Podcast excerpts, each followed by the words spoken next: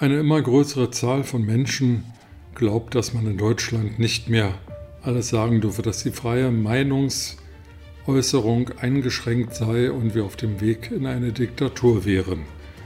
Dabei regelt das Grundgesetz recht eindeutig die Meinungsfreiheit, aber es gibt eben auch Gesetze wie zum Beispiel das Infektionsschutzgesetz, das bestimmte persönliche Freiheiten einschränkt. Wie steht es um die Rechtslage, die Meinungsfreiheit?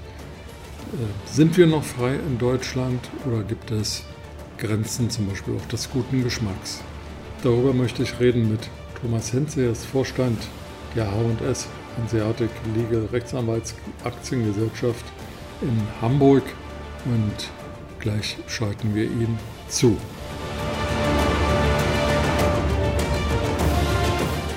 Herr Henze, guten Tag. Herzlich willkommen bei DNews 24. Ich hoffe, es geht Ihnen gut. Ja, es geht mir sehr gut. Viel zu tun, aber das ehrt ja. Genau. Herr Henze, in Artikel 5 des Grundgesetzes für die Bundesrepublik Deutschland steht in Satz 1, jeder hat das Recht, seine Meinung in Wort, Schrift und Bild frei zu äußern und zu vertreten und sich aus allgemein zugänglichen Quellen ungehindert zu unterrichten. Die Pressefreiheit und die Freiheit der Berichterstattung durch Rundfunk und Film werden gewährleistet. Eine Zensur findet nicht statt. Heißt das, jeder kann sagen, was er will? Ähm, Im Prinzip, im, im Prinzip erstmal ja. Wir haben natürlich irgendwo auch ähm, absolute Schranken an der Stelle, ja, und ähm, wir äh, unterhalten uns ja auch heute ähm, darüber, ähm, wie das die Meinungsäußerung äh, kollektiv äh, im Rahmen von Versammlungen und Aufzügen ähm, zu handhaben ist.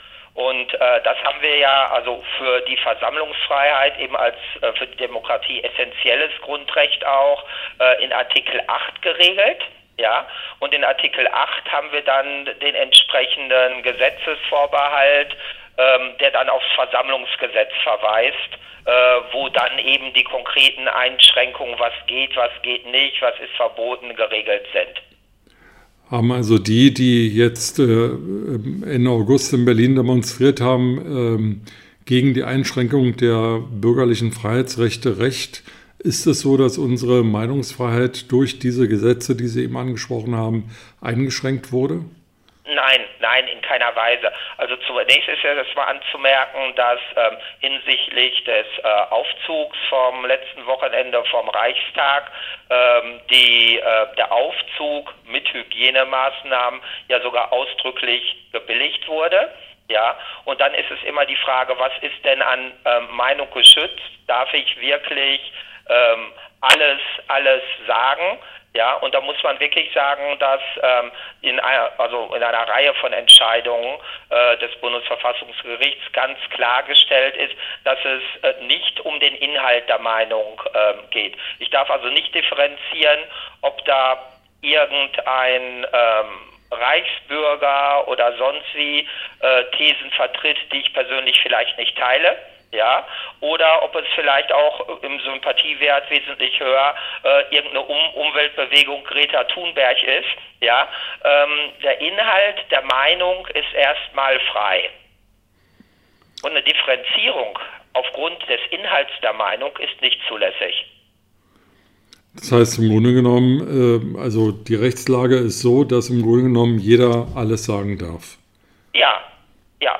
Also es gibt natürlich auch Straftaten, Beleidigungen, über Nachrede und sonst was. Klar, das wird deswegen nicht zulässig. Ja, aber im Grunde genommen ist erstmal jede inhaltliche Meinungsäußerung zulässig.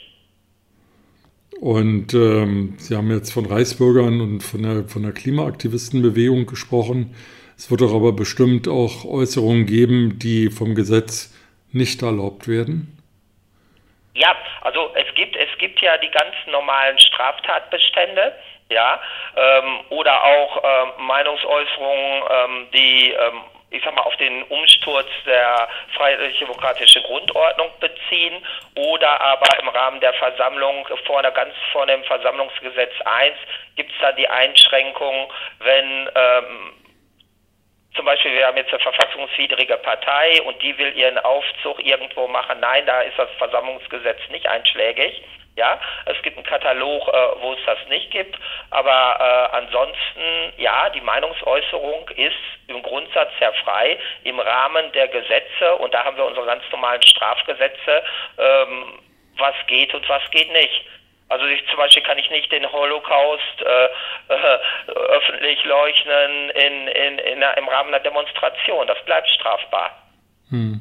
Und wie kommen dann ähm, immer mehr Leute zu der Auffassung, dass äh, ihre demokratischen Freiheitsrechte eingeschränkt wurden? Hm, ich glaube, das ist einfach die Entwicklung, die wir jetzt im Rahmen ähm, nach der Corona-Pandemie gemacht haben. Klar, es gibt Einschränkungen und ähm, von Anfang an haben die Einschränkungen natürlich immer, und das wurde auch immer betont, äh, dem Verhältnismäßigkeitsgrundsatz gelegen.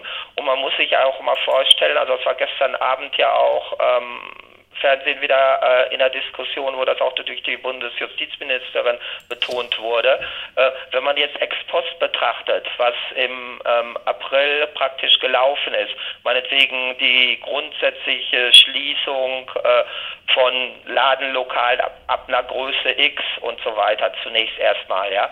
Äh, jetzt ex post betrachtet kann man gegebenenfalls ja auch sagen, wo man jetzt auch äh, verstanden hat, wie wirken die Masken, sie schützen, schützen ja wirklich wirklich, damals war es ja noch sehr umstritten, erst hieß es ja, Maske bringt nichts, ja, ähm, auch die Politik, die hat natürlich einen Erfahrungshorizont und muss auf Basis dieses Erfahrungshorizontes dann entscheiden in der Abwägung Gesundheitsschutz und äh, Freiheitsrechtseinschränkung. Und dass diese Abwägung von ähm, nicht immer allen geteilt wird, ähm, dafür habe ich volles Verständnis, wo mein Verständnis dann halt ähm, weniger wird, ähm, wenn ich mir so eine Masse angucke von 40.000 Demonstrierenden.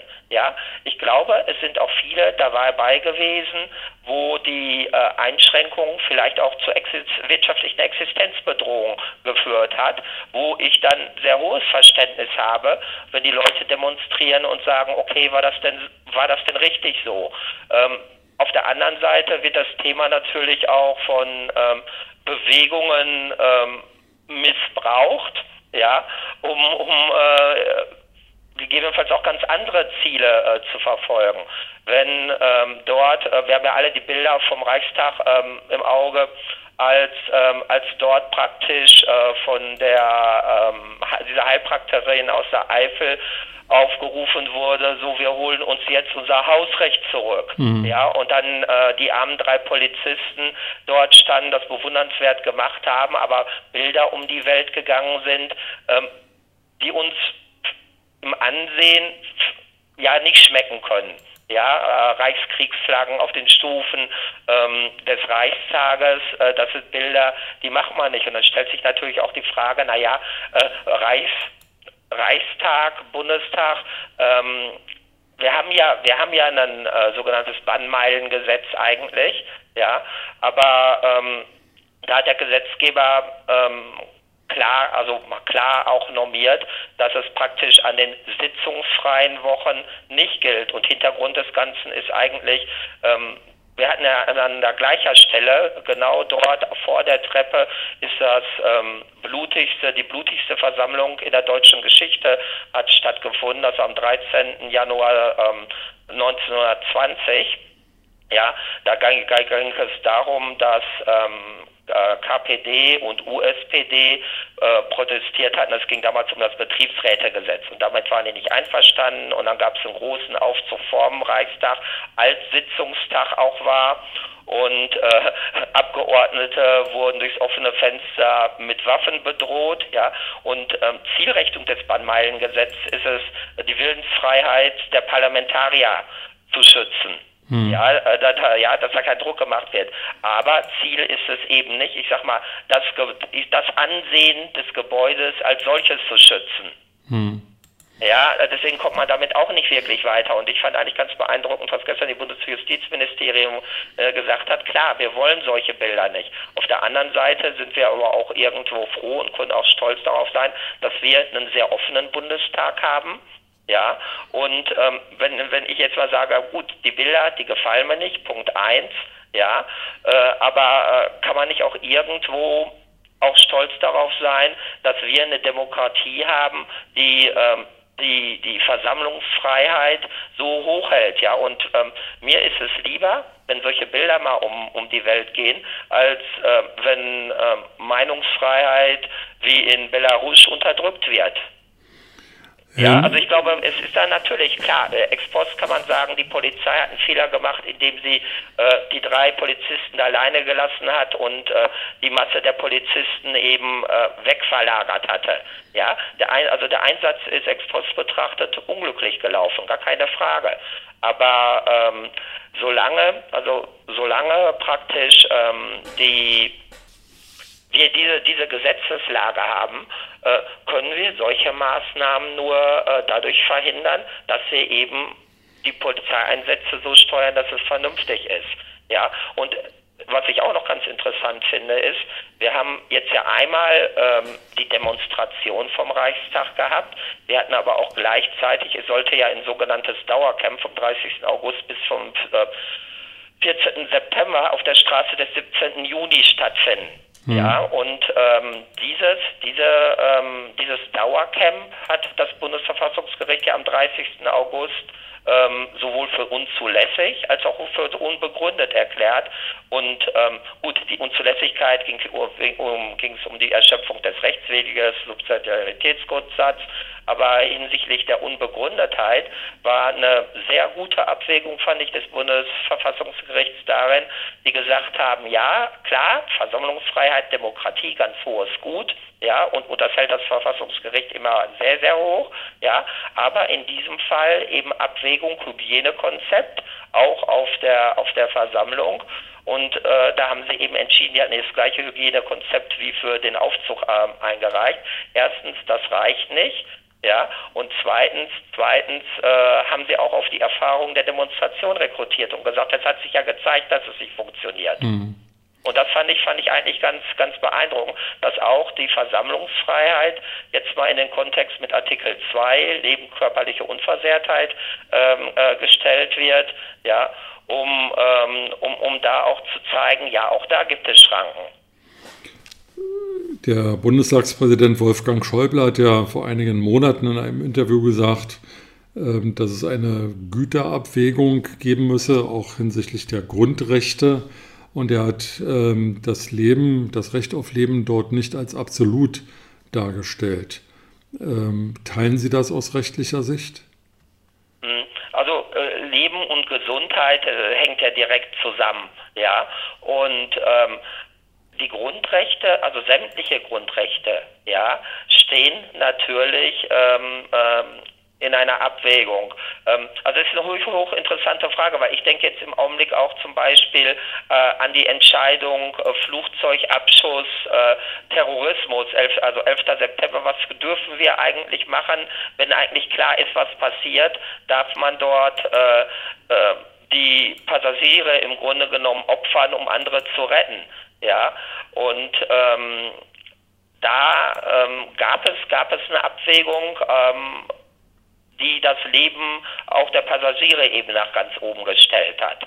Ja, aber es gab eben eine Abwägung, auch eine Entscheidung dazu. Natürlich hat das Leben, körperliche Unversehrtheit, äh, einen, einen sehr hohen Schutz, aber äh, meines Erachtens ist es so, also so, ich sag mal, Leben und Gesundheit ähm, wir, wird auch gefährdet. Ähm, wir haben eine Zunahme der psychischen Erkrankungen in der Lockdown-Phase.